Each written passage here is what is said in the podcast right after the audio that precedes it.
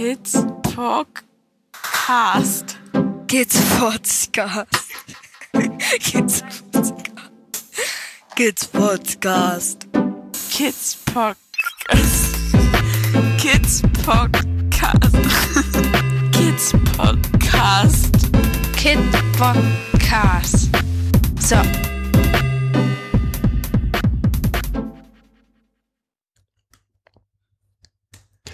Hallo Momoche. Hallo Kidspot. Na, lang nicht aufgenommen. Das stimmt. Ganz schön lange. Ja, finde ich irgendwie. Aber wir, irgendwie scheint sich dieses so einmal alle vier bis sechs Wochen einzupendeln. Genau, finde ich auch. Liegt wahrscheinlich daran, dass wir echt viele Dinge irgendwie. Wir müssen uns nicht rechtfertigen. Wir machen das ja freiwillig. Genau. Ja. Boah, viel passiert, hm? Ja, ist ganz schön viel passiert, ne? Wenn man jetzt so in den Medien schaut. Ja. Aber eigentlich müssen wir jetzt noch trotzdem immer, wie immer anfangen. Wie geht's denn uns so? Ah, Wie geht's uns? Äh, so frisch nach dem Lockdown. Die Grenzen öffnen sich langsam wieder. Ähm, das Leben normalisiert sich wieder. Mm, Die Kinder gehen zur Schule. Und ich finde, wir haben diesen Lockdown sehr gut überstanden. wenn hier ein weiterer kommt. Also, kurze zeitlichen Einordnung, falls jemand mal später hört. Wir haben jetzt Juni Juni, 2020. ähm, das heißt, der Corona-Lockdown, der hier von März bis, Lockdown ist auch wieder blöd, aber egal, äh, von im März anfing, Ende, Mitte März, glaube Mitte, ich. hm, ungefähr. Ich 12. muss, März irgendwie so. ähm, ist jetzt schon wieder, Mm, Die erste Welle ist so am Abebben, denke ich. Die erste Krankheitswelle ist am Abebben. Äh, und man geht jetzt im Sommer zu einigermaßen normal Betrieb über. Wie immer, oder was wir sicherlich schon mal so erwähnt haben, auf Twitter auf jeden Fall, die Situation in Dänemark ist eine fürchterlich andere. Und ich bin echt froh, dass wir nicht mehr in Nordrhein-Westfalen wohnen. Ja. Ich auch. Ähm, Oder aber auch ähm, schleswig-holsteinischen Schulsystemen unterworfen sind. Ähm. Aber ich glaube, du meinst es aus anderen Gründen. ja, aber das Thema wollen wir jetzt auch nicht mehr, äh, will ich jetzt auch gar nicht vertiefen. Wie gesagt, wir sind echt froh, dass es so ist. Den Kindern geht es auch genau deshalb so gut. Hm, Genau. weil die halt ganz, ganz viel draußen Unterricht haben, ähm, sich sicher fühlen können, äh, relativ, ne? Also sicher, wie man sich mit einem Virus in der Umgebung fühlen kann, aber sicherer, als ich das mir in Nordrhein-Westfalen vorstellen könnte. Ja, und die Grenzen zumindest für die grenznahe wohnenden Menschen sollen in naher Zukunft geöffnet werden. Vielleicht sogar noch mehr geöffnet werden. Ich bin gespannt. Lass mich da überraschen. Ähm, aber wir, wir vermissen das schon ein bisschen, weil sowas wie Post, die wir uns eigentlich immer nach Deutschland haben zuschicken lassen, jetzt gerade nicht abgeholt werden kann. Ähm, Ja, wir so un unser Büro in Flensburg im Endeffekt nicht besetzen können oder da arbeiten können. Ja, und selbst, selbst also, ähm, ich würde mal sagen, 95 Prozent aller Dinge, die wir aus Deutschland schätzen, kriegen wir hier auch in Dänemark, aber es sind halt nur 95 Prozent. Es gibt so ein paar Sachen, ähm, die man hier nicht bekommt Ja, oder wir nicht wissen, wo wir sie bekommen. Es sind Kleinigkeiten, aber manchmal sind es ja die Kleinigkeiten, die wichtig sind. die einem das Leben erhellen. Genau. So, aber soweit aktuell. Wir werden vielleicht zum Ende der, wir werden ganz sicher zum Ende des Podcasts nochmal auf aktu eine aktuelle Situation eingehen. Aber wir wollen beginnen mit ein paar Meldungen, die in den letzten Monaten auch Ja, Monaten uns echt bewegt haben. Da wäre zum einen der Fall Lüt Lückte, Lückte, ja, Lütge, Lückte, Lückte. der jetzt ganz gerade aktuell ist der sind, ist dieser Missbrauchsring in Münster aufgedeckt worden. In einer Großaktion, glaube ich, auch. ne? Ja, ja, in einer Mhm. bundesweiten Großaktion. Äh, da war noch mehr gerade. Äh, Ja, in Gladbeck war in Gladbeck? Also so in nordrhein-westfälischem Raum. Ist er, ja, aber ich glaube, es gab auch irgendwie was in Frankfurt. Ich habe, ganz ehrlich, ich meine, man hat so gerade das Gefühl,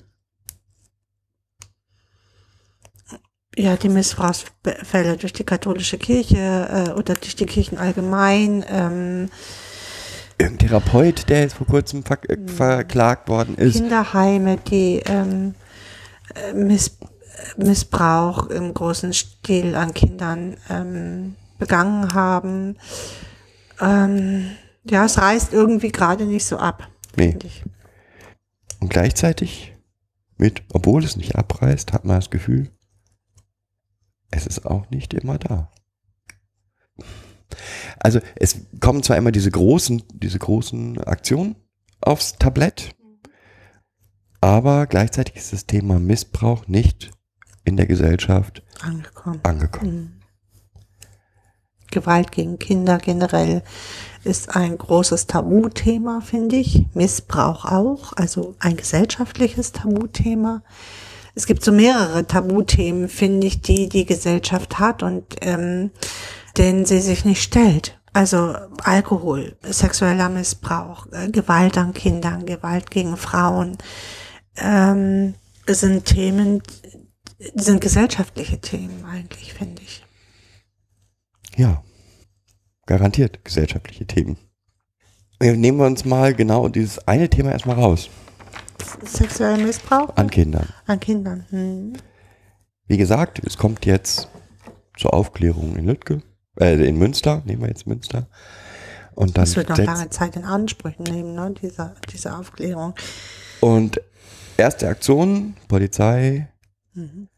stellt sich hin und sagt, das müsste eigentlich zu erkennen gewesen sein und Jugendämter haben nicht richtig reagiert oder haben das nicht erkannt. Weil Kinder, die so schwer sexuell missbraucht werden, zeigen Auffälligkeiten. Ist so? Ist so? Eine Forderung, die wir. Immer wieder stellen. Nur die Frage ist, ob. Also äh, nochmal, ich finde auch den Vorwurf an das an Richtung Jugendamt eine richtige Richtung. Das Jugendamt ist auch dafür zuständig, die Kinder dort zu schützen. Ja. Aber ich glaube, dass ich es ähm, schwierig finde, einfach auf andere Institutionen zu verweisen, zu sagen, die ähm, hätten das ja sehen müssen, weil ich finde, Polizei ist genauso dazu da, Kinder zu schützen wie das Jugendamt auch. Und wir schaffen die, den Schutz des Kindes nur in einer gemeinschaftlichen Aktion und äh, nicht einzelne Personen. Äh, Überhaupt nicht Ja. eine einzelne Gruppe, ist gar Genau. keine Frage, weil Jugendamt kann nur zum Beispiel tätig werden, wenn es von außen einen Hinweis bekommt. Genau. Und nicht nur das. Also nehmen wir jetzt an, ein Jugendamt hat von außen einen Hinweis bekommen und denkt in die richtige Richtung, dann muss es trotzdem noch den Hinweis so weit verfestigen, dass es auch fortgehen kann. Mhm, genau. Das heißt, dass es gerichtsfest auch tätig werden kann. Und ähm, egal welche, mit welchen Jugendamtsmitarbeitern oder Kinderschutzmitarbeitern man spricht, alle sagen, das ist die schlimmste Situation, wenn man etwas ahnt oder ne, noch nicht genügend Beweise dafür hat, dass man ähm, hier jetzt das Kind nicht ähm, nicht dementsprechend schädigt. Also es würde ja jetzt nichts nützen, blind für dieses Kind zu agieren und das Kind da rauszunehmen, um hinterher übers Gericht äh, dann doch das Kind zurückzuführen und wieder in diese ähm, Situation, die es kaum, kaum aushalten kann. Das ist etwas, was Jugendämter halt auch vermeiden müssen. Deswegen gibt es immer so Phasen, wo äh, Dinge zugewartet werden müssen, ohne dass man genügend ja, Beweise dafür hat, dass es tatsächlich so ist.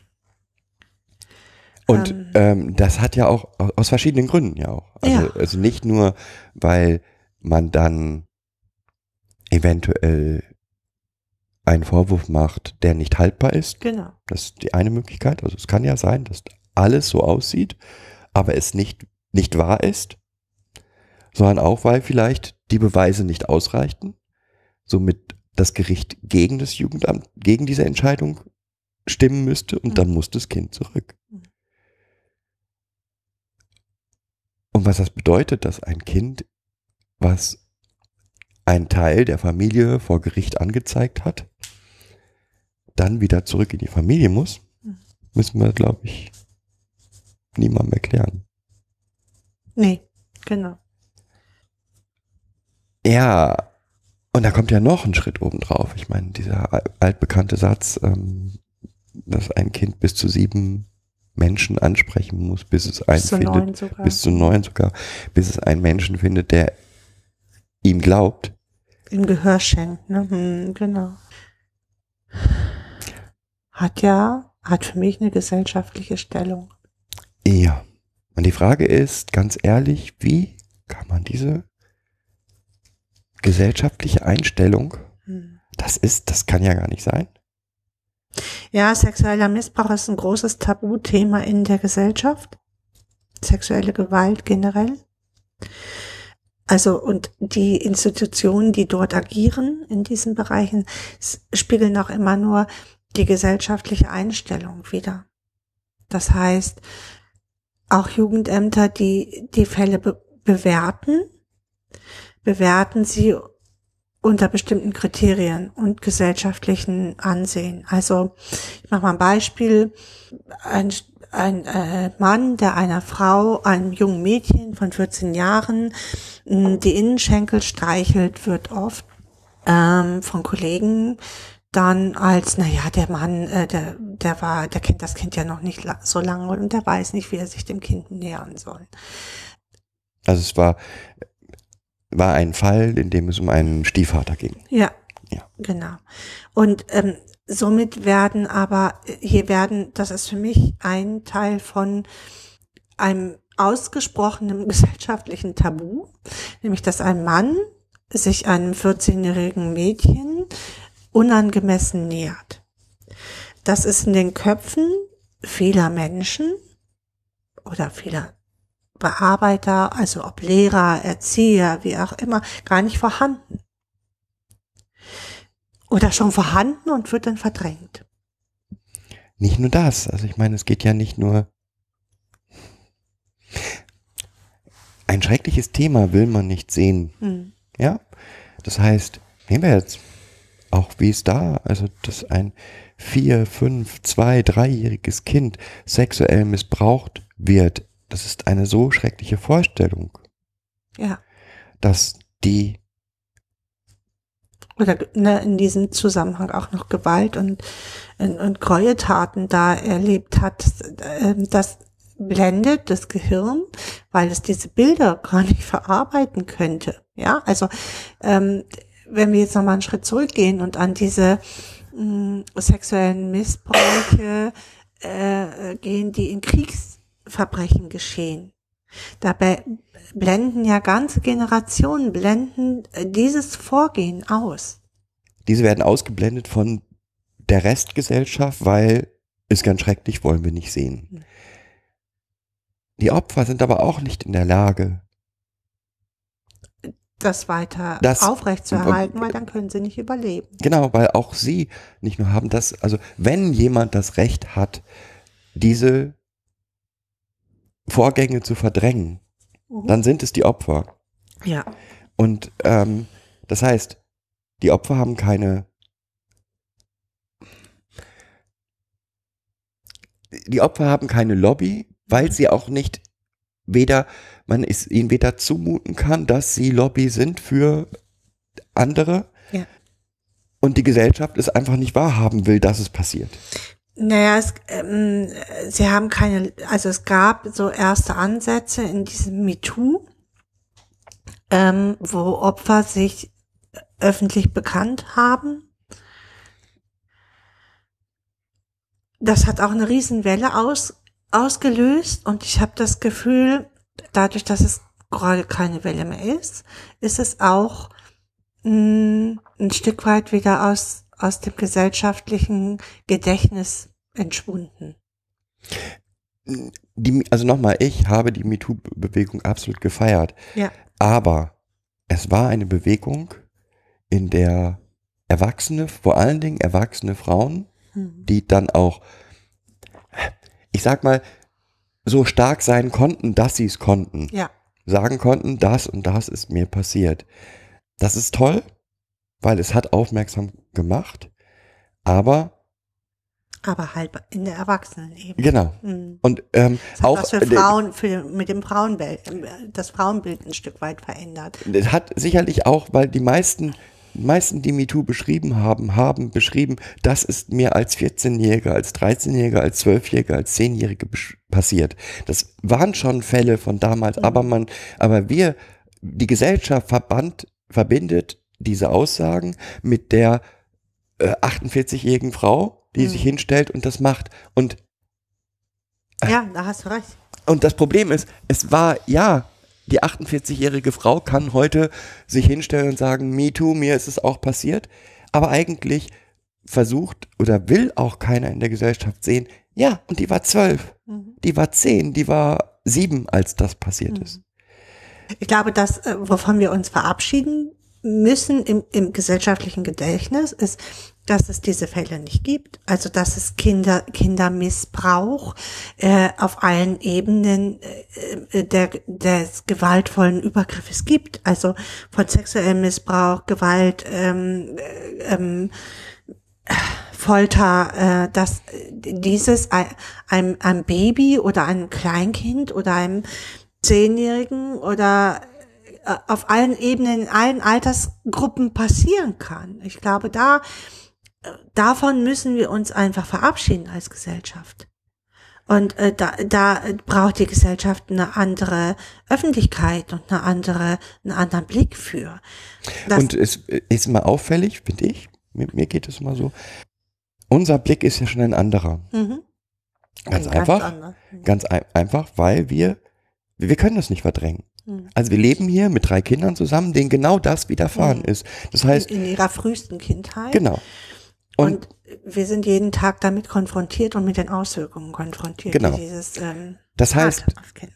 das heißt, allein der Satz, naja, wird schon nicht so schlimm sein oder äh, kann ich mir nicht vorstellen oder ähm, Das Kind wird das schon verdrängen. das kommt ja noch, kommt ja noch oben rein, ne? Also von wegen, na, es war ja vor dem zweiten Lebensjahr, kann sich ja nicht dran erinnern, deswegen ist es nicht so schlimm. Das kommt alles noch oben rein. Aber wenn ich eine solche Nachricht im, in der Zeitung oder so lese, Mhm. dann habe ich auch Schock. Oder ne, schockt mich die auch. Aber es ist nicht das, was ich in der Gesellschaft immer beobachte, dieses kann ja gar nicht sein. Na, ich erlebe das anders. Also ich äh, ähm, erlebe diesen gesellschaftlichen Aufschrei tatsächlich anders. Also er ist damit Entsetzen und ähm, ach was, sowas kann doch gar nicht passieren. Und du hast schon recht, dieses ne kann doch gar nicht passieren. Ah, Es äh, ent- entfesselt dann immer eine Welle der Empörung, die dann aber wieder abebbt und die äh, nichts an dem gesellschaftlichen Blick verändert für das Kind. So, das finde ich ähm, so erschreckend daran. Ja, das Tolle ist, finde ich, oder das Coole ist, oder wie auch immer, Gesellschaft macht das su- super gut. Jetzt ist diese, diese eine böse Monsterfrau und dieser eine böse Monstermann ist da. Wir können jetzt unseren ganzen Hass, unseren Ekel und alles auf diese Person projizieren. Wir haben jetzt den Bösen. Aber Ähm, ja, aber es äh, ändert ja für die Kinder nichts. Also ob du die, ob du diese Menschen verachtest oder äh, dass dass nicht diese Menschen verachtest, sondern die Tat, muss man ja ehrlich sagen, die diese Menschen getan haben oder die Taten äh, verachtest. Es verändert ja nicht nichts daran, dass jeder Mensch äh, allein schon vom Grundgesetz ein Recht hat auf Unversehrtheit. Und diese, dieses Maß der Unversehrtheit, ähm, was dort oft erfüllt werden muss, Ja, damit das anerkannt wird, damit Artikel 2 überhaupt anerkannt wird äh, vor Gericht, wenn ein Kind, zum Beispiel ein Kind ist äh, ein Schaden entstanden durch, äh, durch seine Eltern oder durch seine Pflegeperson, dann muss das ja schon ein massiver Schaden sein, damit überhaupt anerkannt wird, dass das Kind hier nicht sein Recht bekommen hat. Du bist mir jetzt schon einen Schritt zu weit Okay? Für mich. Also nochmal, ähm, Gehen wir nochmal zurück. gehen wir nochmal zurück. Also ich, mir geht's noch nochmal darum, ja, was könnte denn Gesellschaft ändern? Ja? Und äh, für mich ist das, was dann in solchen Situationen passiert, nehmen wir jetzt so einen Fall wie jetzt Münster, Mhm. sinnbildlich für traumatische Ereignisse auch. Mhm. Also die Gesellschaft hört das. Sie externalisiert das Auf diesen. auf diesen, dieses Böse, dieses große Böse. Und es hat für die Gesellschaft so einen reinigenden Prozess. Wir haben die Bösen gefunden Mhm. und deswegen äh, ist auch immer diese, dieser, dieser gleich so ein, so ein Trieb da, auf andere zu zeigen. Mhm. Also ihr seid schuld, dass das passiert ist. Ich habe damit nichts zu tun. Also ob Polizei zeigt auf Jugendamt, Jugendamt zeigt auf Lehrer, Lehrer oder auch immer. Pädagogen. Pädagogen zeigen auf, wie auch immer. Und damit nehme ich dieses schreckliche Ereignis aus der Gesellschaft raus. Was, was für mich auch typisch für Gesellschaft dann ist, ich übergebe das einer Stabsstelle zum Beispiel, dem, ähm, dem Menschen, der jetzt für gegen sexuelle Gewalt im Bundesministerium tätig ist, dem übergebe ich das und damit hat dieserjenige die gesamte Verantwortung für den Bereich sexuellen Missbrauch. So. Also, aber es ist kein gesellschaftliches Phänomen mehr, weil der hat ja jetzt die Verantwortung. Ja. Und somit finde ich, da, das ist das, was mir immer ein bisschen Angst macht bei solchen Ja. ähm, Ja. Situationen, weil eigentlich, Die Dunkelziffer, die, äh, die, die es gibt, also das ist jetzt ein Fall, der aufgedeckt ist, aber äh, sexueller Missbrauch passiert im häuslichen Umfeld und nicht, es ist nicht der böse Onkel auf dem Spielplatz, der das Kind missbraucht, sondern es ist äh, in der Familie verankert und die Dunkelziffer der sexuell missbrauchten Kinder ist enorm hoch. Die wissen wir überhaupt nicht. Wir zählen ja nur die Fälle, die, die aufgedeckt wurden. Also wir wissen gar nicht, wie vielen Kindern das tagtäglich wirklich passiert. und wie gesagt, also deswegen habe ich Angst vor solchen Fällen, Hm. weil ah, alle regen sich auf, alle zeigen wild um sich. Mhm. Das große Böse ist gefunden. Wir können jetzt mal alle sagen, wie schrecklich doch dieser Mann war. Mhm. Nützt den Kindern nichts. Äh, Das nützt, äh, das kommt noch obendrein. Mhm. Ja, und dann kommt, so wie im Fall Lügde, jetzt aktuell, drei, vier Jahre später, also die Staatsanwaltschaft hat die Klage gegen Jugendamt, Polizei, äh, selbst, ich glaube sogar den, den Vormund oder, also im Prinzip gegen alle anderen außer den Täter eingestellt. Und mir geht es nicht in diesem Fall, ist, halte ich diese Gerichtsverhandlung nicht für wichtig, um Schuldige zu finden, Mhm. sondern um Strukturen zu finden. Weil ich glaube, daran scheitert es eigentlich. Egal in welch, welchen Fall ich bisher mir angeguckt habe. Es waren immer, wurde der Böse gefunden Mhm. und damit ist es erledigt. Naja, und wir vergessen dabei äh, ja auch, dass äh, diese pädophilen Strukturen sich überall hin verbreitet haben. Also dass es pädophile Richter gibt, dass es ja auch wie in dem Kinderschutzzentrum, wo ein äh, äh, Pädophiler ähm, dort äh, vor Vorstand war, Unter dem äh, Traumapädagogen ist Ja. mal jemand leider aufgefallen, weil er Genau, war pädophil. Genau. Also wo bestimmte Neigungen halt, äh, diese Neigung sich durch das, das ganze Gesellschaftsbild ja. Und es geht nicht nur um Pädophilie. Also auch Nein, das ist genau, nochmal wichtig. Es genau. geht nicht nur um Pädophilie, sondern es geht auch um sexuelle Gewalt gegen Kinder, weil ich muss Macht ausüben, Ja. weil ich das Gefühl habe, ich bin machtlos oder ich will jetzt nicht in, Ins Detail. ins. Detail, warum sexueller Missbrauch, Missbrauch stattfindet. stattfindet, aber es Mhm. ist nicht nur die Pädophilie. Nein. Das ist ein geringer Bruchteil davon. Und ähm, aber dieser gesellschaftliche Reinigungsprozess Mhm. bewirkt halt immer, dass danach wieder nicht mehr hingeguckt wird. Ja. Und weil, guck mal, jetzt haben wir ja den Bösen gefunden und der sah so und so und so aus. Und eigentlich, wie gesagt, das ist das, was, was ich denke, was unsere Haltung unterscheidet von vielen, vielen, vielen. Dadurch, dass wir täglich damit konfrontiert sind, gehen wir nicht mit damit durch die Gegend, also äh, blicken wir nicht auf die Welt mit, man kann ja eigentlich nicht sein. Passiert Mhm. ja fast nie.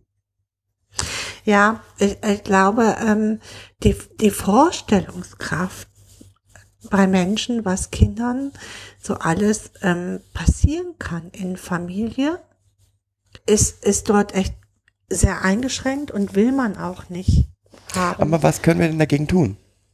Wäre also eine wäre eine Bewegung wie MeToo die richtige Bewegung? Wäre es sozusagen ähm, Also ich ähm, ähm, äh, glaube, es geht ganz viel weiterhin um Aufklärung auf jeden Fall. Also um Aufklärung und Fortbildung. Äh, Da auch nochmal genauer hinzugucken und auf jeden Fall das Kinderrecht im, im Grundgesetz zu verankern. ja, da werden jetzt ganz viele sagen, ist ja gar nicht nötig. Steht ja schon, die Unversehrtheit steht ja schon im Grundgesetz, brauchen wir nicht. Ja, das reicht mir nicht. Also, äh, wenn ich sehe, wie, wie äh, alleine die Unversehrtheit eines Kindes tagtäglich äh, ausgelegt wird, also von so einem Klaps, der Re ein Rechtsanwalt dann sagt, na ja, so ein Klaps, geben Sie doch mal ehrlich zu, äh, hat doch noch niemandem geschadet. Also, oder ähm, auch Richter Unversehrtheit auslegen. Solange das ein so weit gefasster Rechtsbegriff ist. Also was ist eine Unversehrtheit? Ist es schon, wenn das Kind nur psychische Auffälligkeiten hat? Ist es, wenn, wenn dem Kind massiv Schaden zugefügt ist? Also, dass es ein Leben lang davon, also bis jetzt wird der Artikel 2 nur angerechnet, wenn ein Kind so massiv Schaden erlitten hat, dass es ein ganzes Leben lang daran tragen wird. Und selbst dann nicht. Und dann, selbst dann. Also ähm, ich finde, ich will es noch anders sagen, das Grundgesetz hat einen eigenen Gesetz dafür, die Familie zu schützen. Hm. Es hat Genau. einen Aus eigenen, gutem Grund, ja. ähm, wir verankern so etwas wie Diskriminierung in Gesetzen, Mhm. Antidiskriminierung, so, Entschuldigung. Die Frauenrechte, die, die, die äh, Gleichstellung von den Ja. Menschen. Also, Also das brauchen wir, alles. Mhm. dann brauchen wir auch, dass, dass der Schutz des Kindes Ah, oberste Priorität. eine, einen eigenen, eigenen Paragraphen bekommt, Mhm. Auch um sich gegen das Familienrecht dann vielleicht mal durchzusetzen. Mhm. Wir haben das, äh, das ist versucht worden im Bundeskinderschutzgesetz. Da ist allerdings an erster Stelle Artikel 6 verant- ähm, verankert worden, nämlich das zuvörderste Recht und dieses, das zuvörderste Pflicht ist, ist, dass Eltern ihre Kinder erziehen. Und äh, damit hat man für mich im Endeffekt das äh, Bundeskinderschutzgesetz direkt wieder ausgehebelt. Aber nochmal zurück. Was können wir tun? Also ich, ich weiß nicht, wie, wie gesagt, ich möchte eigentlich, ich, ich- möchte, ich weiß, dass gar nicht jeder, für jeden unsere Wahrnehmung die richtige wäre. Glaube ich nicht. Aber wir müssen, Inwieweit meinst du das? Also äh, ich finde, dass alle Menschen, die mit Kindern arbeiten, mh, hier drin absolut geschult sein müssten und eine Wachheit hier her muss. das ist damit- nicht die Frage. Äh, also dieses gesellschaftliche äh, Bild sich wandeln kann. Also für mich überhaupt nicht die Frage, aber das ist nicht das Gleiche wie, ähm, also nochmal, für uns ist sexueller Missbrauch tagtäglich präsent. Hm, An Kindern tagtäglich präsent. Das erwarte ich gar nicht von Gesellschaft, Mhm. dass er immer präsent ist. Aber was ich von Gesellschaft, du hast recht, Schulung, Weiterbildung ist eins. Ja, Mhm. also ja, Richter. Richter, Jugendamtsmitarbeiter, es kann nicht, also es, es kann nicht sein, dass ein Kind um Hilfe ruft Mhm. und sagt, ich halte es hier in meiner Familie nicht aus. Und die Reaktion des Jugendamtes ist, na, was willst du denn? Was ist dein Ziel? Und solange du mir nicht sagen kannst, was dein Ziel ist, kann ich dir auch nicht helfen. Nee, jetzt sprichst, in dem Fall sprichst du ja von Jugendlichen, die schon sich ans Jugendamt wenden Ja. können, ne? Ja, also, ne, aber das ist ja, das, das, das zeigt ja schon ganz viel. Ja?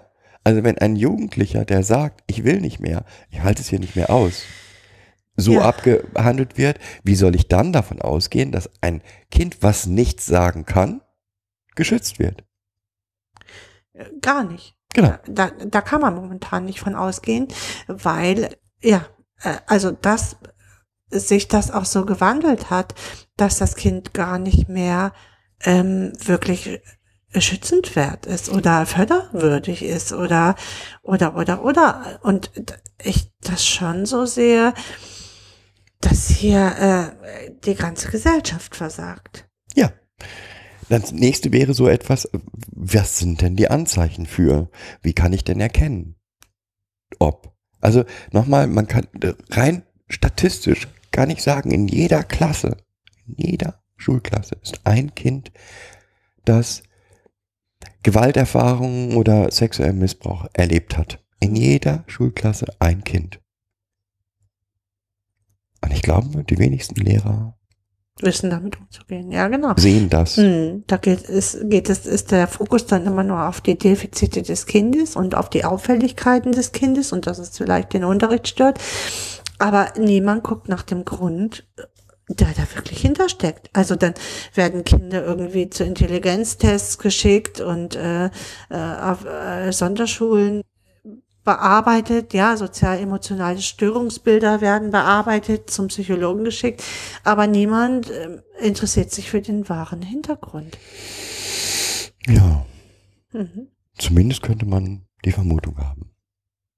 Also das, wie gesagt, in jeder Klasse ist ein Kind, da müsste ja theoretisch, eigentlich, theoretisch, fast, also spätestens einmal pro Woche eine Meldung im Jugendamt eingehen von einer Schule, die sagt, hier, wir haben ja einen Verdacht auf Prügelstrafen zu Hause oder auf schweren Kindes.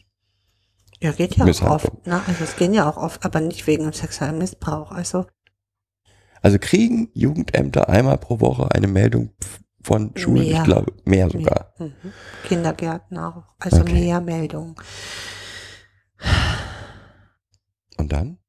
Also bleibt immer noch dabei, wie kriegen wir, wie kriegen wir die Stimme der nicht, der, also dieser, der Opfer, die, dem man nicht zumuten möchte, dass sie laut werden müssen? Hm.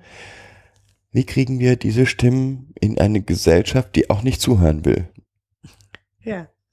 Also ich, glaube, solange dieses Tabu, also sexuelle Gewalt oder Gewalt an Kindern ist generell ein großes Tabuthema, solange wir äh, dieses Tabu nicht bearbeiten, und das wäre, müsste gesellschaftlich aufgearbeitet werden, diese Tabus.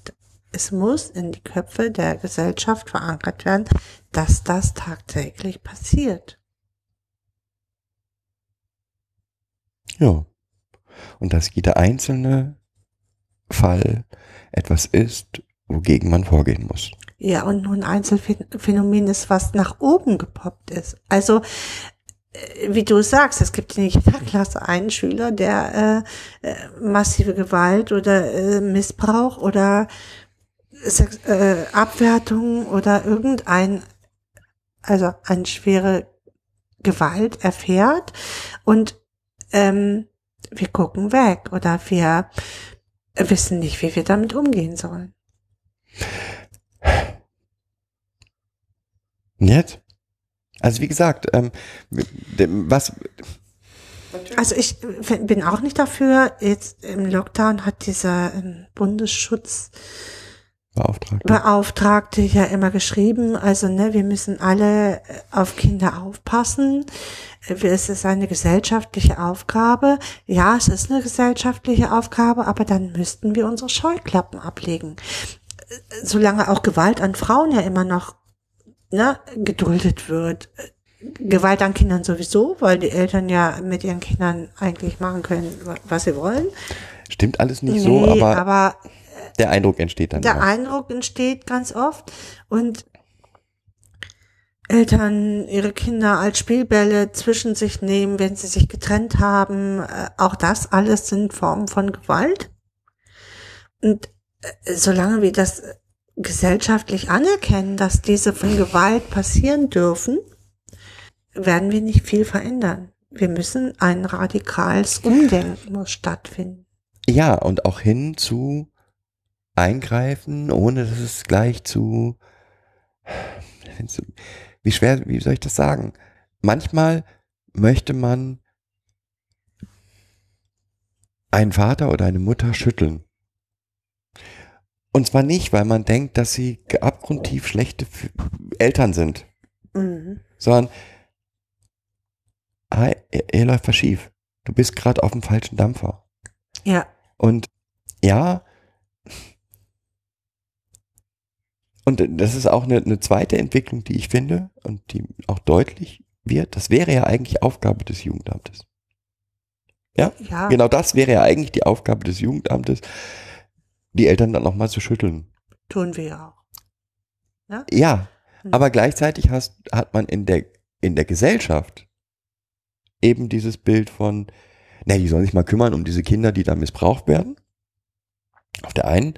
Und mal sich mal ganz aus den Familien raushalten, weil die wollen ja sowieso nur die Kinder klauen. Und ähm, Ja, dieser Spagat ist natürlich nicht, nicht zu bewerkstelligen. Also, genau, ähm, einerseits das Wächteramt auszuführen und andererseits äh, ähm, sich aus den Familien rauszuhalten. Das ist nicht, ne? Und aus den ja, Erziehungsstilen der Familie dann raushalten. Also da hat ja auch eine gesellschaftliche Abwertung des, äh, der Jugendämter massiv stattgefunden. Die Frage ist für mich aber auch, ob das nicht Schuld der Jugendämter selber ist. Also ähm, zum Teil. Also, dass dieses Bild von, also jetzt nicht, ich will jetzt nicht sagen, dass die Jugendämter die sind, die Kinder klauen oder was auch immer. Das ist überhaupt nicht mein, mein, mein Intention. Aber dass Jugendämter als, wir sind da, um zu helfen. Wir wollen die Familien unterstützen teilweise nicht mehr gesehen werden. Noch nie. Ja, oder noch nie gesehen werden, ist auch Problem der Jugendämter. Nee, ist, äh, ist ähm, für mich nicht äh, Problem der Jugendämter, sondern der Gesellschaft, ähm, wie ich Hilfe ansehe. Also wenn ich ähm, die Hilfe eines Jugendamtes als Einmischung und so sehe, dann als nur wir klauen Kinder, als wir, wir laufen nur äh, mit erhobenen äh, Zeigefingern durch die Gegend, macht das ja keinen Sinn. Wenn ich, äh, wenn Eltern das nicht sehen wollen, welche Fehler sie machen. In wie vielen, also nochmal, ich sage nicht, das Jugendamt ist schuld, aber ich glaube, dass, und das sind auch Fälle, die, die bekannt sind, wo Eltern sagen, ich brauche Hilfe und keine Hilfe bekommen. Ja. So. Und Auch das ist ja ein gesellschaftliches Thema. Natürlich ist das auch- Erst, erst äh, äh, ein Ziel haben muss, worauf ich hinarbeiten muss, wenn ich meine eigenen Fehler eigentlich schon entdeckt haben muss, damit ich überhaupt Hilfe bekomme, mh, ja, ist das ein Problem in unserer Genau. Gesellschaft. Und das ist ein Problem, natürlich ist es ein Problem der Gesellschaft, gar keine Frage. Das Jugendamt ist Teil der Gesellschaft und aus den verschiedensten Gründen ähm, wird die Hilfe sehr eingeschränkt, sag ich mal. Und das ist genau das Problem, Mhm. was Jugendamt auch mit dem Bild nach außen hat. Also was Besseres als, dass ein, eine Familie sagt, wir brauchen Hilfe, kann eigentlich am Jugendamt gar nicht passieren. Nee, genau. Äh, Jetzt gerade in diesem Lockdown gab es ja mehrere Fälle, die sich gemeldet haben, gesagt haben, sie sind überlastet.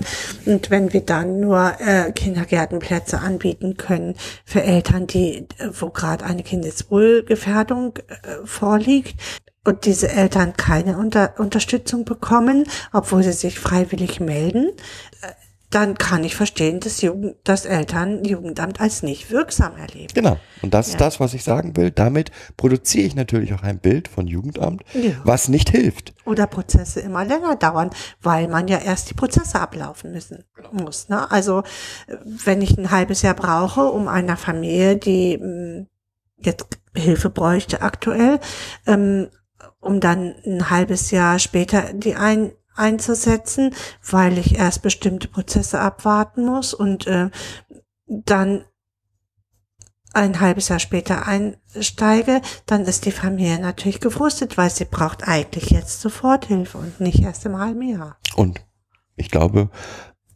die meisten Eltern, be bevor sie zu einem Jugendamt gehen, haben schon ganz viel versucht. Der Ja, Leidensdruck so. ist, extrem, hoch, Genau. schon wenn die Eltern kommen. Genau.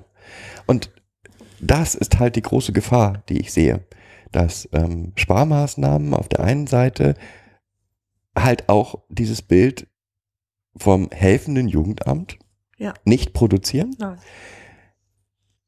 so dass das Jugendamt nur dann scheinbar für, äh, im Blick von, von einigen nur dann aktiv wird, wenn es das Kind im Wasser, Weil das Kind in den Brunnen gefallen In den Brunnen ist. gefallen das ist. ist so.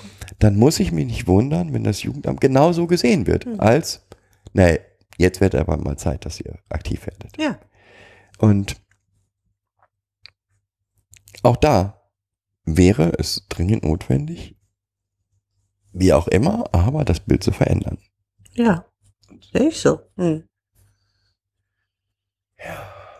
Aber auch die Mitarbeiter ziehen ja mit, ne? Also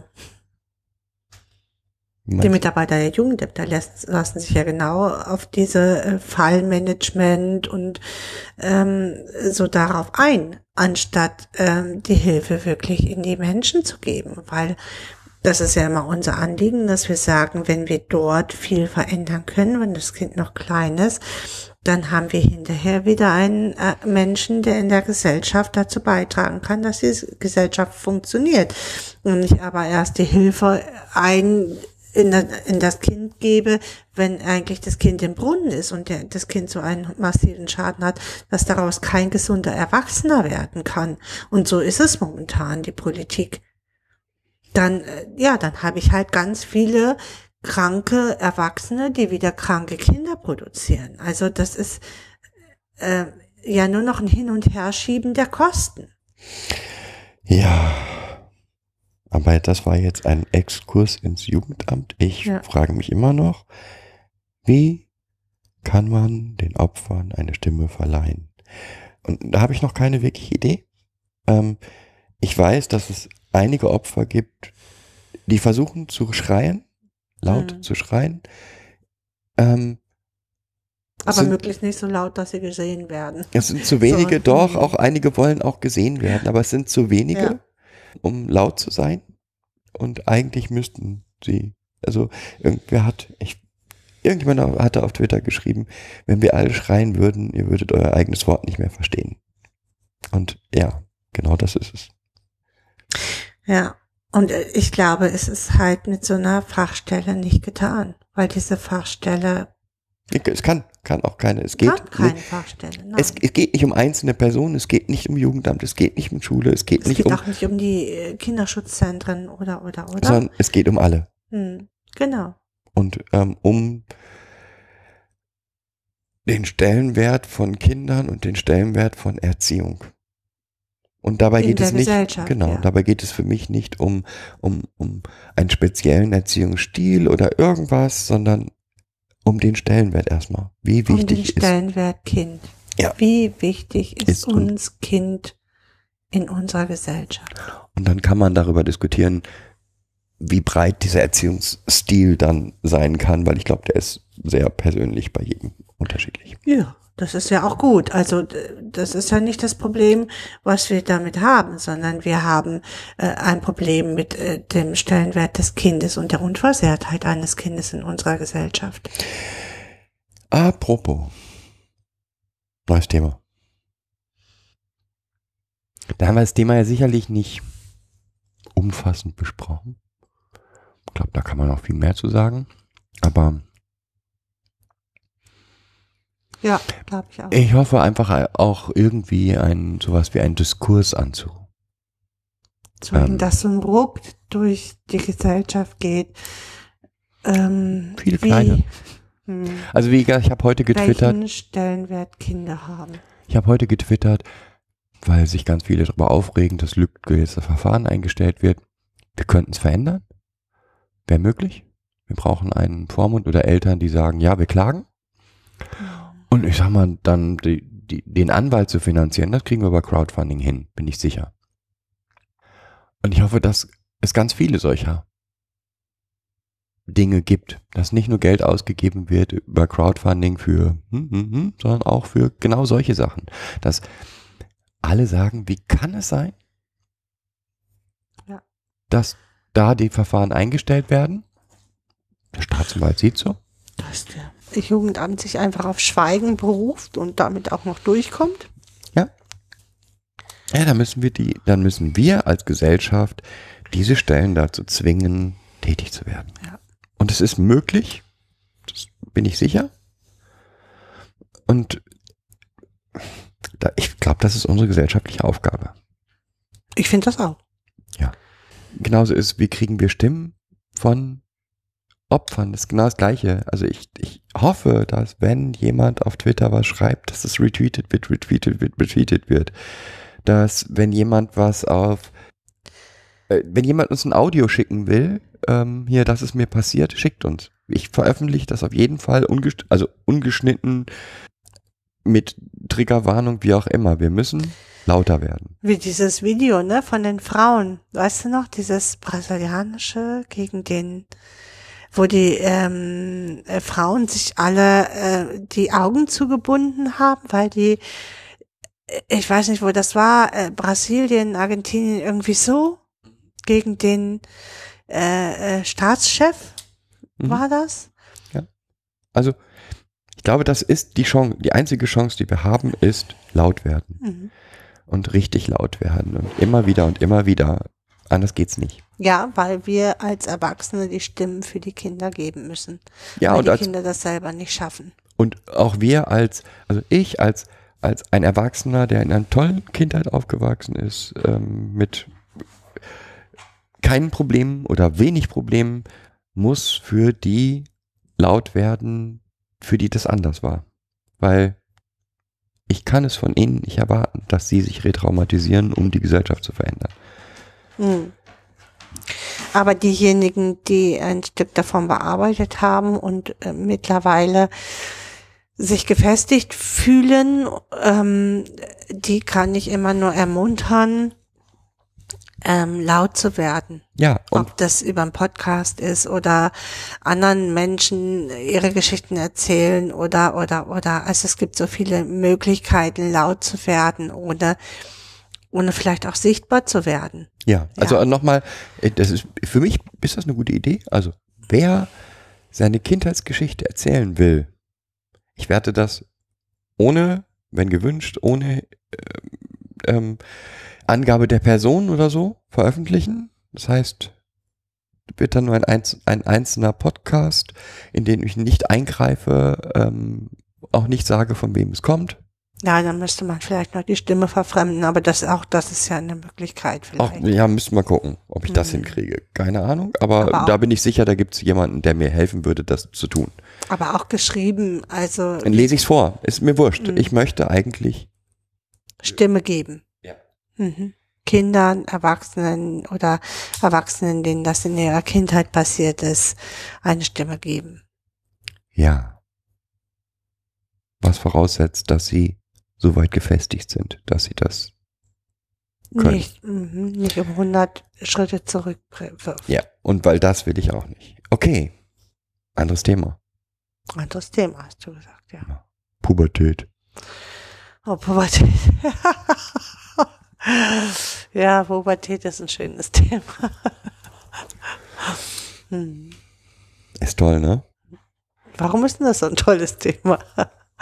Warum hast du dir dieses Thema ausgesucht? Ich habe mir eigentlich gar nicht dieses Thema ausgesucht. Das beschäftigt uns gerade. Massiv. Diese Pubertät. Es ist nicht so, dass das für uns ein Thema ist, ähm, was uns belastet. Mhm. Finde ich nicht. Mhm. Es ist teilweise super lustig. Also, wie gesagt, hier wird, also, habe hab ich ja auch vor kurzem getwittert, aber es war so ein Hammersatz. Auf dem Carpaccio steht für zwei Personen. Und es fängt, alle, alle Pubertierenden am Tisch fanden dieses für zwei Personen ausreichend, um an Sex zu denken.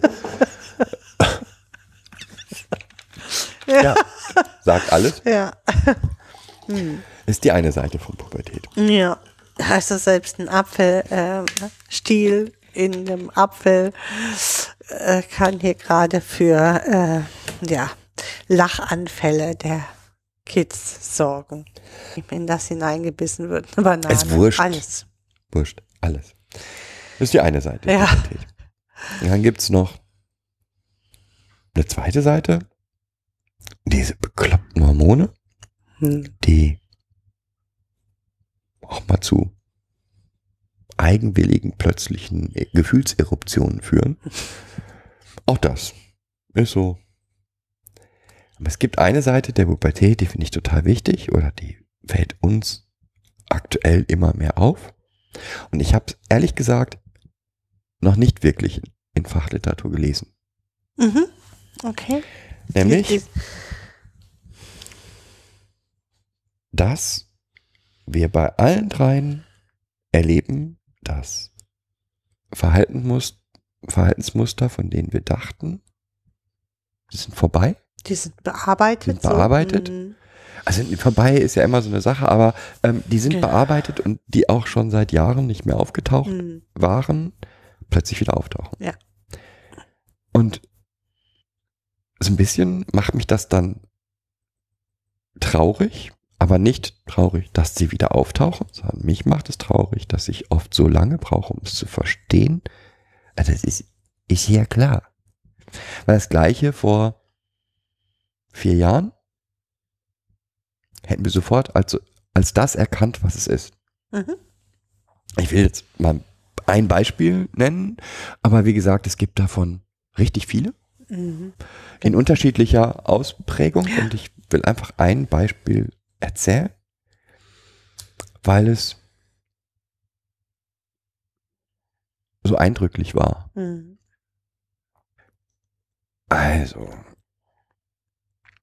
ich, es geht jetzt nicht darum, welches Kind es ist. Eins unserer Kinder neigt schon immer zu so ein bisschen Wut, würde ich mal so sagen. Also der ist schnell dazu.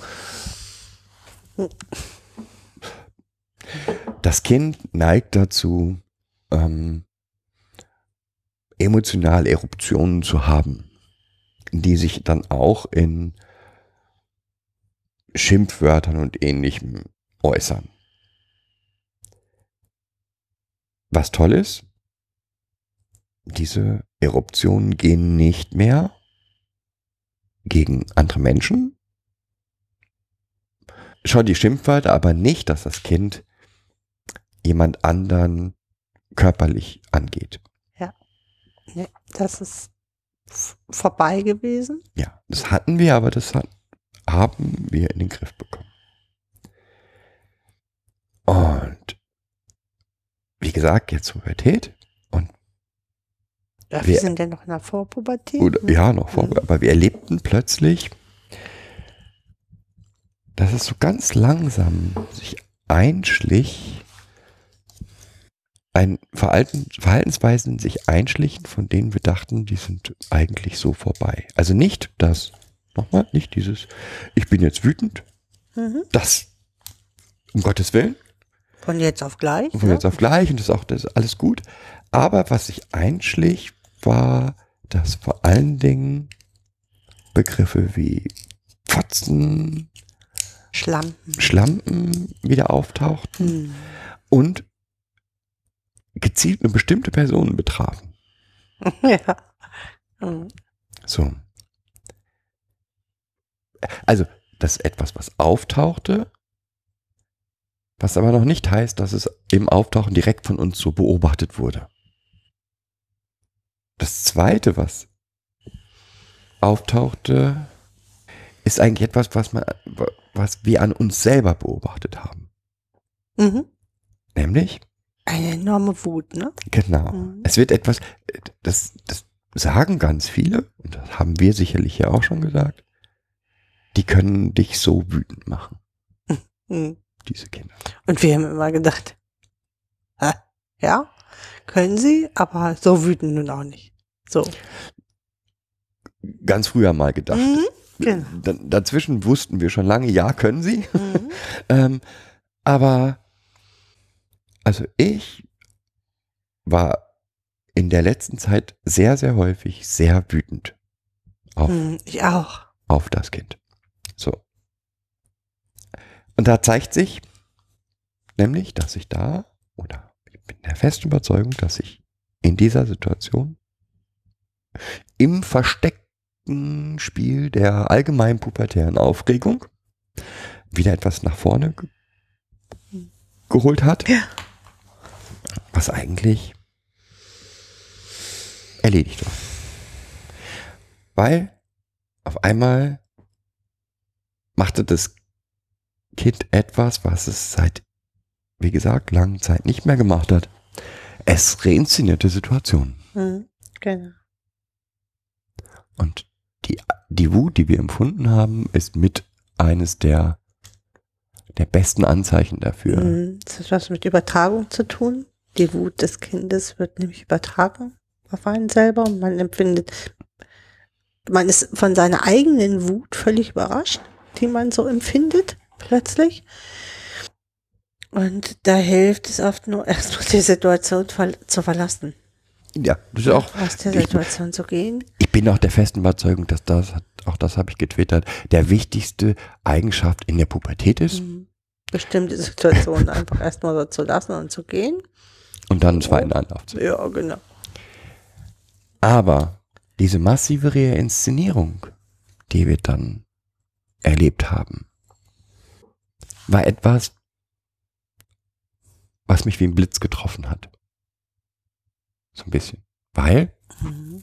war ein schleichender Prozess und plötzlich waren die Schimpfworte, die so allgemein kamen, genau auf Menschen gerichtet und auch nur auf Menschen mit weiblichen Geschlechtes gerichtet und eigentlich in einer Art und Weise massiv, Mhm. das, das, das war nicht mehr auszuhalten.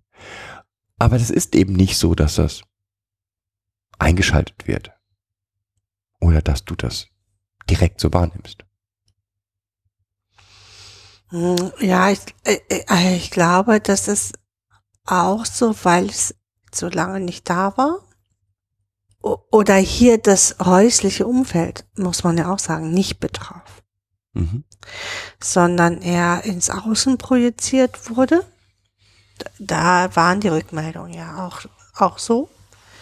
Äh, Da, ja, dass äh, man erstmal wieder äh, völlig davon überrannt ist, wenn es wieder wie so ein Bumerang zurückkommt in, in das häusliche Umfeld. So. Ja. Und wie gehen wir da jetzt mit um? Also jetzt fangen wir erstmal damit an. Nochmal, nochmal zurück. Dieses an sich selber wahrnehmen. Boah, ich bin hier von ma massiven Emotionen überschüttet und ich Mhm. könnte dieses Kind an die Wand klatschen gerade. Ist total wichtig. Ja. Dass man das wahrnimmt, dass man nicht sagt, nee, kann nicht sein und darf ja nicht oder irgendwas. Nein, es ist so. Du kannst, es kann massive Wut sein oder es kann massive Traurigkeit sein oder Mhm. es kann massive Verzweiflung sein. Diese Emotion ist da und ich muss sie für mich, Einordnen. Ne? Einordnen. Woher kommt sie überhaupt? genau. Jetzt in diesem Moment, also war man ja vorher, war man vielleicht total gut gelaunt und von jetzt auf gleich hat man das Gefühl, man braucht jetzt unbedingt einen Punching Ball. Ja, also wenn ich jetzt nicht den Punching Ball krieg oder einen Ast nehmen kann und gegen den Baum schlagen kann, äh, dann passiert, passieren hier Dinge, die ich nicht will. Genau. Also das wahrzuhaben für sich finde ich total wichtig. Mhm. Das erste Anzeichen, hier stimmt was nicht und dann zu gucken, auch für sich erstmal zu gucken, wann tritt's auf, wie tritt's auf. Dazu braucht man Abstand und muss über die Situationen, die da gewesen sind, nachdenken und reden, Gut reflektieren können, ne? Mit jemandem. mit jemandem reflektieren. So, und dann? Und dann muss man mit dem Kind arbeiten. Ja, und dann sage ich dem, du, das ist jetzt hier nicht. Geh weg. Das wollen wir hier nicht. und dann hört das auf. Ja, genau. Mhm, nee, Nein? nee.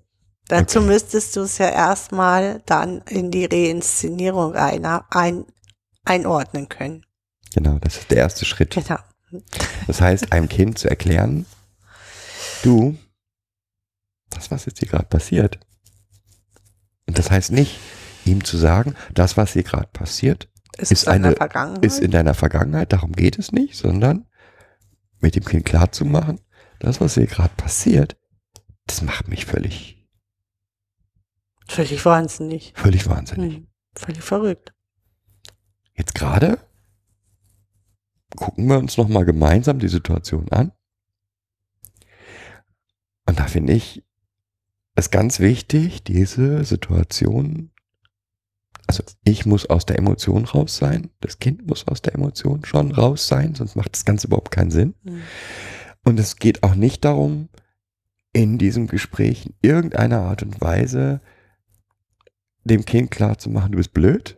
Oder das, ja, das, Schuldzuweisung oder so Genau. macht ja gar keinen Sinn, weil es geht ja um Reinszenierung. ja, Das ist ja auch äh, keine, keine bewusste Handlung des Kindes.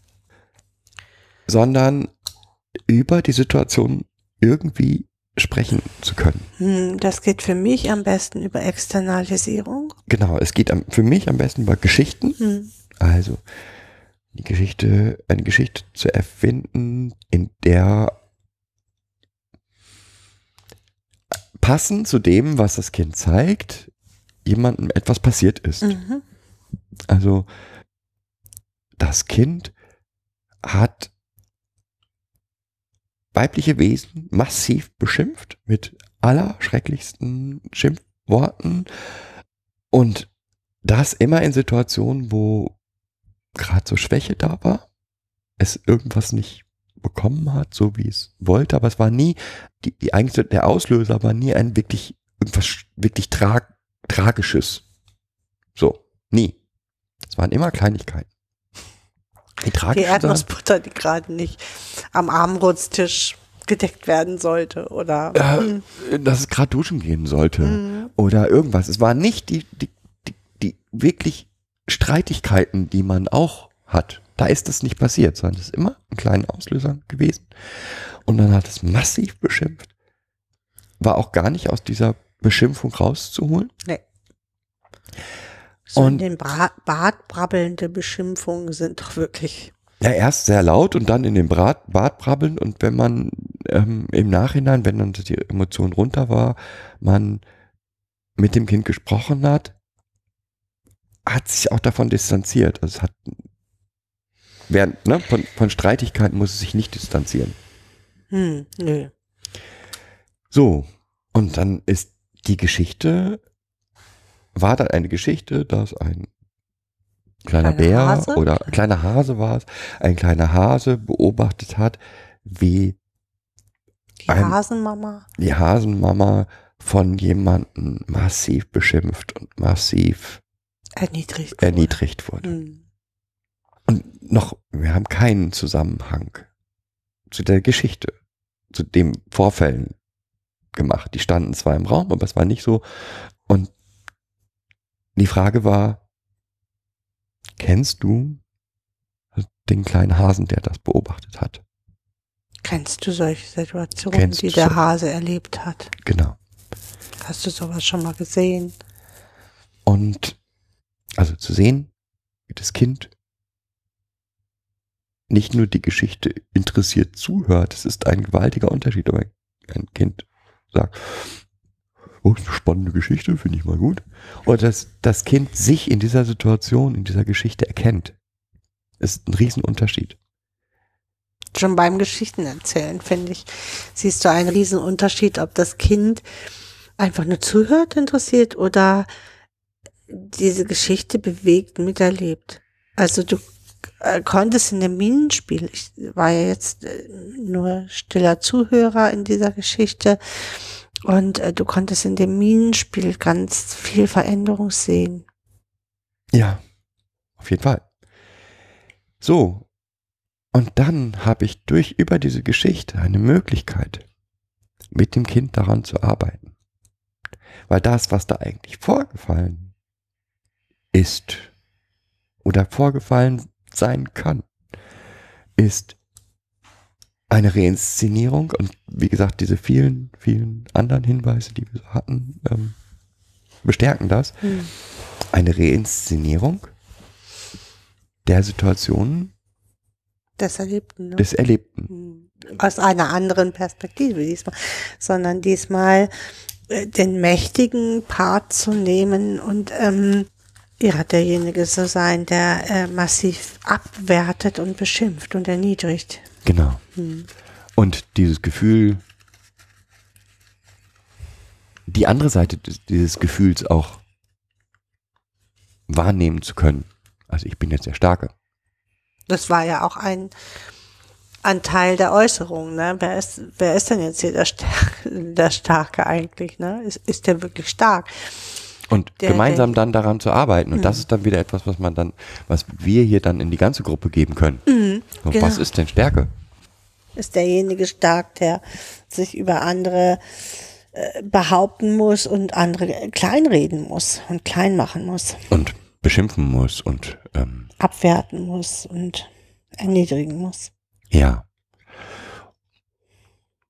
Und was mich halt diese Geschichte gelehrt hat, warum ich sie erzählen möchte, wollte, ist zum einen, ich glaube, das ist total wichtig zu sehen, dass in, in Kindern in der Vorpubertät und Pubertät Dinge wieder auftauchen. Nochmal, das haben, und ähnliche Sachen haben wir mit allen Ja.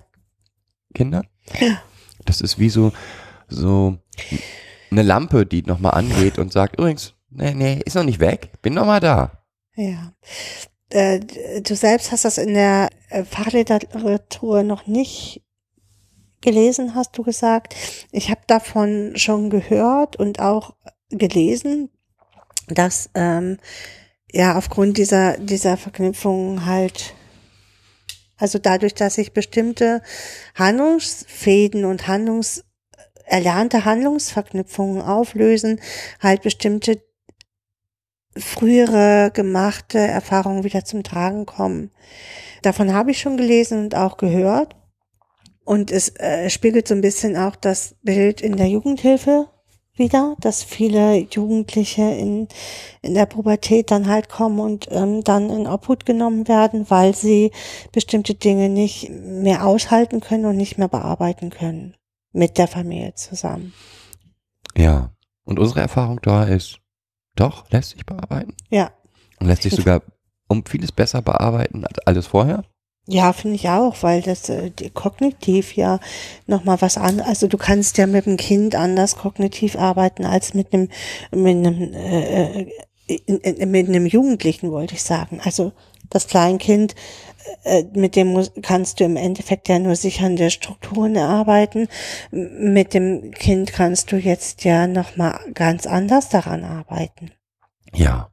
Also- und auch, weil ein bisschen ist das wie so ein Muskelgedächtnis. Also ich glaube, der, der Weg, den wir schon mal gegangen Mhm. sind, ist da. Mhm, genau. Die Sicherheit ist ja da, die das Kind hat. Ähm, oder kann dann in diesen Momenten im Nachgang wieder erlangt werden. So, ne? Also hier ist mein sicheres Zuhause, hier ist mein sicherer Ort. Und ich kann hier, auch wenn ich jetzt gerade wieder gedacht habe, ich kann es nicht, äh, kann ich tatsächlich mit diesen Menschen reden Mhm. und Lösungswege finden. Und so dass ich glaube, dass dieses Bewusstsein nochmal, das Bewusstsein, dass das wieder auftaucht, tauchen kann, von dem ich dachte, es ist komplett vorbei, kommt nie wieder, dass das ganz wichtig ist, in der Jugendhilfe zu verankern. Ja, das glaube ich auch. Oft ist es ja in der Jugendhilfe nur, die kommen in der Pubertät in das Heim und dann wird nur diese Pubertät und nur dieses, die Reinszenierung erlebt und gar nicht als Reinszenierung gesehen werden können, weil sie die, den Vorhan vor, Vorangang, also das, was das Kind früher schon mal erlebt hat, gar nicht kennen. Auch weil Reinszenierungen in der Jugendhilfe nicht bekannt sind. Ja, das stimmt. Also die zu erkennen, die zu erkennen, dass ein Kind eine Situation und äh, zu wissen, wie gehe ich damit um. Mit so Täterintrojekten, ne? Mit Täterintrojekten, mit, äh, mit Reinszenierungen, mit Dissoziationen. Wie gehe ich damit um? Also entweder wird das alles, ist alles groß böse. Hm. Also das sind genau die Dinge, warum ich Traumapädagogik für unumdingbar halte. in Ja, der neben Jugend. der Haltung. Mhm. Naja, bei Traumapädagogik auch ein Stück weit andere Haltung voraussetzt. Einfach, wenn ich Traumapädagogik anwenden will, brauche ich eine andere Grundhaltung. Weil sonst, äh, sonst arbeite ich nicht traumapädagogisch. In, richtig, aber wie gesagt, mir geht's erstmal darum, es wäre total gut, wenn Pädagogen, insbesondere bei fremdengebrachten Kindern, wissen, dass sowas passieren kann. Dass plötzlich äh, ein Kind eine, eine, eine, die Vergewaltigung, eine Vergewaltigung reinszeniert. Hm. Oder, oder so Täterintrojekte reinszeniert, die, die ähm, es vielleicht nur wahrgenommen hat oder die der Täter so nicht gesagt hat. Also es müssen ja nicht die Worte des Täters sein, sondern äh, oft macht sich ja dann das Gefühl, was das Kind dort erlebt hat, ähm, sprachlich dann, äußert sich dann. Ja. Das ist, ähm, das ist ja dann, und das ist nochmal ja eine Stufe mehr, Mhm, höher. Also, genau. ähm, weil dann gar nicht das Gefühl haben, da macht ein Kind abgrundtief Böses. Mhm. Und selbst, selbst im Kleinen ist das dann richtig böse. Mhm. Also geht dann hin und zerstört mutwillig etwas, von dem es weiß, dass es wichtig ist. Oder wertet im Spiel Barbie-Puppen ab. Also zieht sie aus und wertet sie dann ab und so, ne? Also, mh, Das ne, ist mal die Frage, es bleibt für mich immer die Frage, wo ist die Reinszenierung und was sind Täterintrojekte? mh, genau. Ich glaube, dass es manchmal gar nicht so klar abgrenzbar Nee. ist. Finde ich auch. Ähm, wichtig ist nur, dass an beiden Dingen, wenn ich nicht intensiv dagegen arbeite, habe ich dann das aggressive Kind. Das genau ist dann das Ergebnis. Ja, das wäre für mich jetzt zu kurz gegriffen, Tatsache. Also, wenn ich da nicht gegen arbeite, habe ich das aggressive Kind.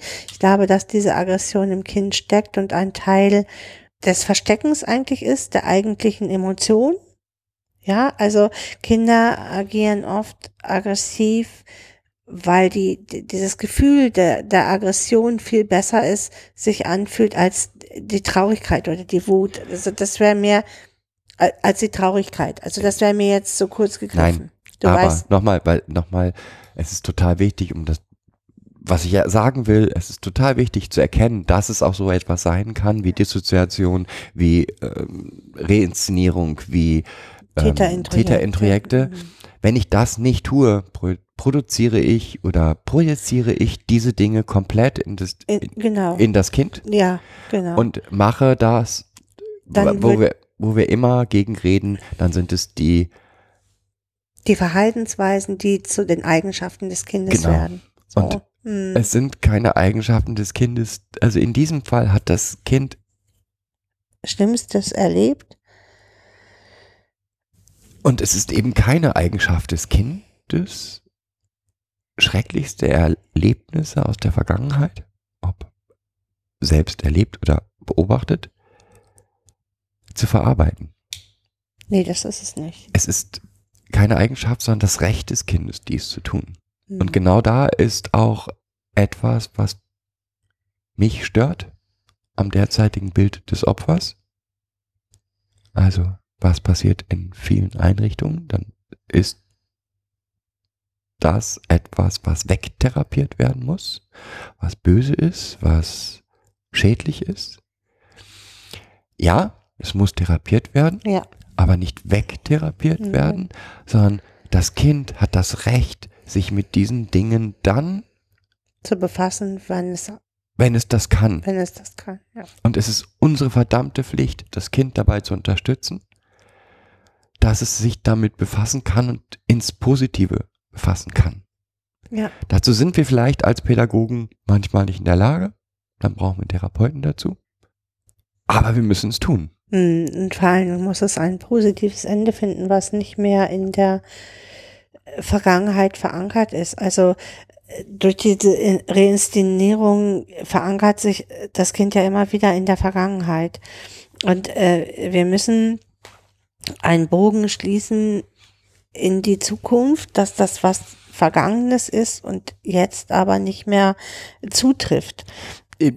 Ja, also das ist richtig. Also das ist der, das Ziel, was wir machen, es in der Vergangenheit verorten, fest in der Ga- Vergangenheit verorten, die Gegenwart fühlbar zu machen, dass sie sicher ist, dass sie alles gut ist und die in, einen Blick in die Zukunft zu werfen. Aber nochmal, das, was ich sagen will, ist, Kinder, die auffällig werden, werden hm, oder sind. Hm. auffällig sind. Und dann kommen wir mit dem Blick, egal, ob Jugendämter oder viele Erzieher, Selbsttherapeuten, kommen dann mit dem Blick, das muss weg hier. Hm. Also dieses böse Verhalten muss weg. Und je länger ich in diesem Bereich arbeite, Mhm. desto mehr denke ich, nein, das muss nicht weg. Das Verhalten muss erstmal da sein, damit es überhaupt, Es muss erstmal da sein dürfen, genau, so, damit es überhaupt erlebt werden kann. vom Kind auch. Ja. Ja, das Kind muss das Recht haben zu zeigen, wie beschissen es ihm- ihm geht. Ja. Und das ist eine Frechheit von Jugendämtern, die dann solche Verhaltensweisen wie Ritzen oder was auch immer äh, als negative Eigenschaft sehen. Ja.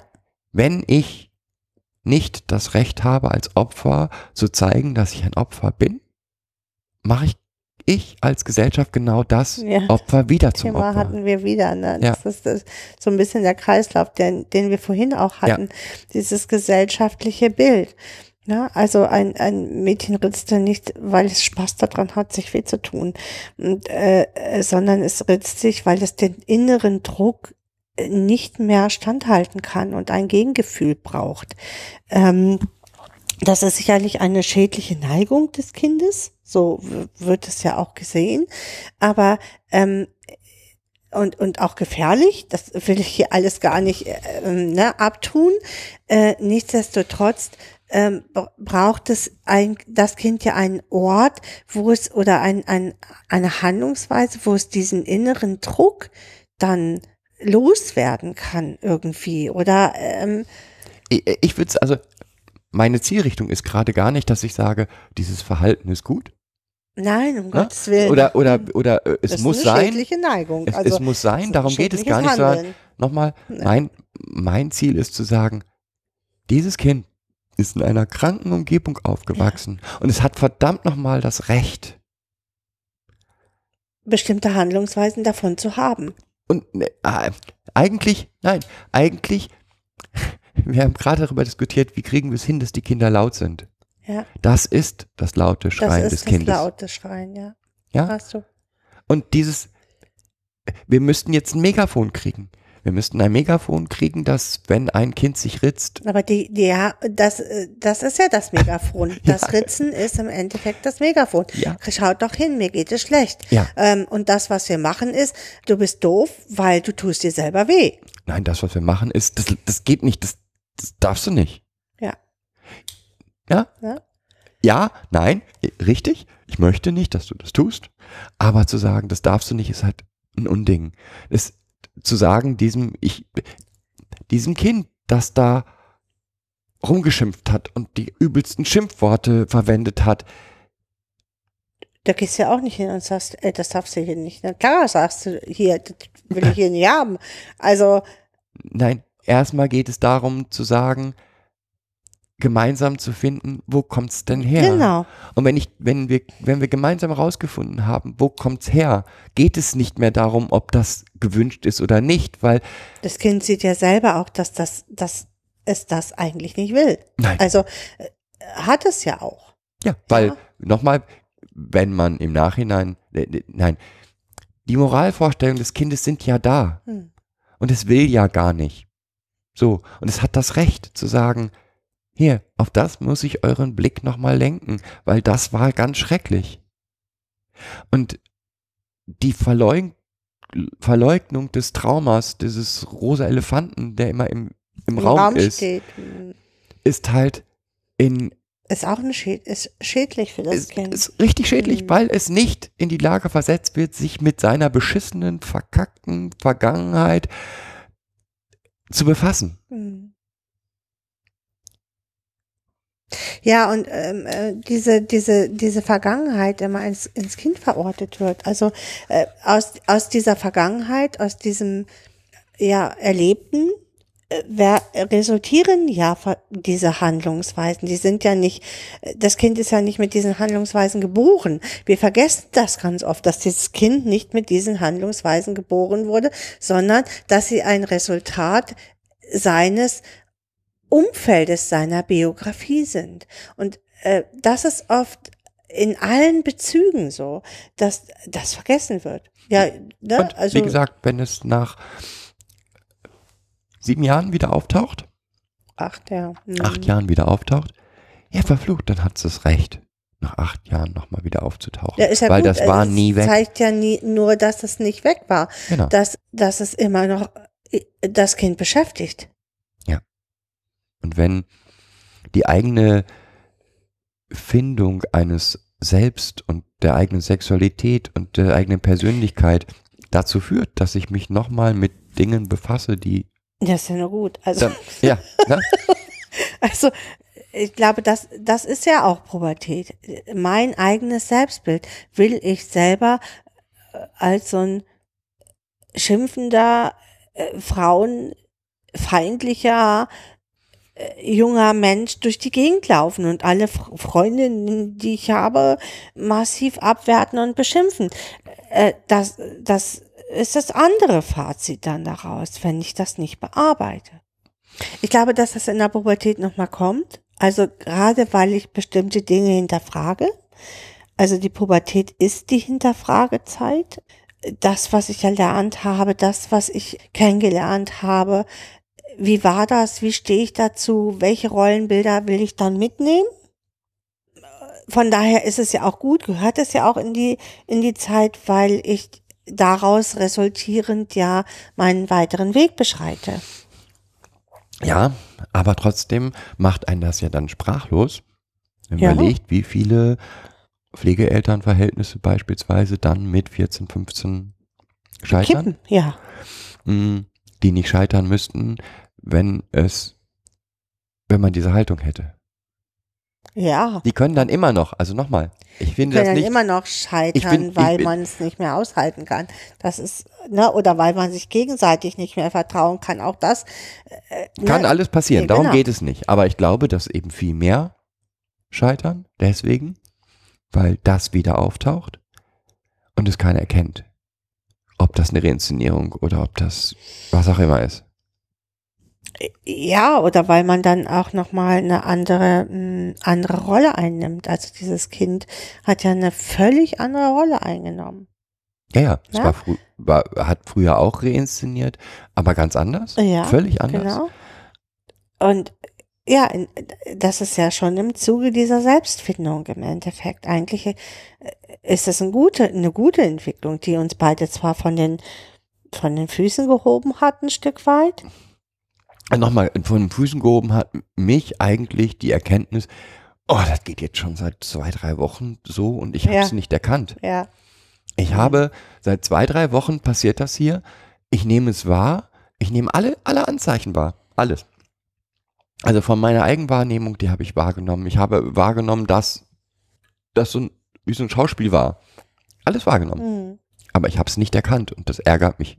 Das hat mich richtig geärgert. Ja, aber äh, es ist halt menschlich. Also wir sind ja auch nur Menschen. Ne? Also äh, ähm, klar kann das dich ärgern, weil wir hätten schon vor 14 Tagen äh, das anders bearbeiten können. Nichtsdestotrotz sind, sind wir nur Menschen, wir sind nur zwei Menschen. Also jetzt stell dir das in der Gruppe vor. Ne, das, das ärgert mich dann viel mehr, wenn ich in so einer Gruppe bin, wo ganz viele unterschiedliche Pädagogen immer wieder einen Blick auf ein Kind haben und die immer wieder das Gleiche beobachten und die kriegen es nicht hin. Okay. Also ich, für mich ist das Thema auch noch nicht durch. Nee. Es hat, hatte uns nur gerade so extrem bewegt. Äh, was geben wir denn jetzt allen mit? Wir haben immer so einen schönen Wunsch, schrecklichen Wunsch zum Ende. Echt? So einen schrecklichen Wunsch? Ja, Dass sie mehr den guten Grund hinterfragen. Also, äh, hinter, und da bleibe ich auch bei, hinter jedem Verhalten steckt ein guter Grund des Kindes. ja. Das wäre vielleicht so, das nochmal mitzugeben. Also das ist mein Plädoyer für heute. Okay. Ja. Ich wünsche euch einen schönen Tag noch. Oder hast du noch Themen? Bleib gesund. Ja, dieses Bleib gesund kann ich schon nicht mehr hören, sehen, lesen. Äh, Okay, steckt euch an. Vielleicht gar nichts. Werdet also, Herde. ist doch klar, Ja. dass jeder versucht, gesund zu bleiben. Also, äh, äh, Ja. Äh, habt einfach habt eine schöne, eine schöne Zeit. Zeit. Tschüss. Tschüss.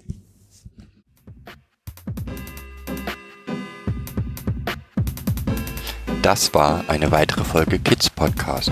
Danke fürs Zuhören. Shownotes und die Möglichkeit zu Kommentaren unter kidspodcast.de. Anregungen, Ideen und Feedback per Mail an info at kidspodcast.de oder per Twitter an kids-pod. Wenn euch diese Episode gefallen hat, empfehlt sie weiter oder gebt Bewertungen in iTunes oder anderen Podcast-Portalen ab.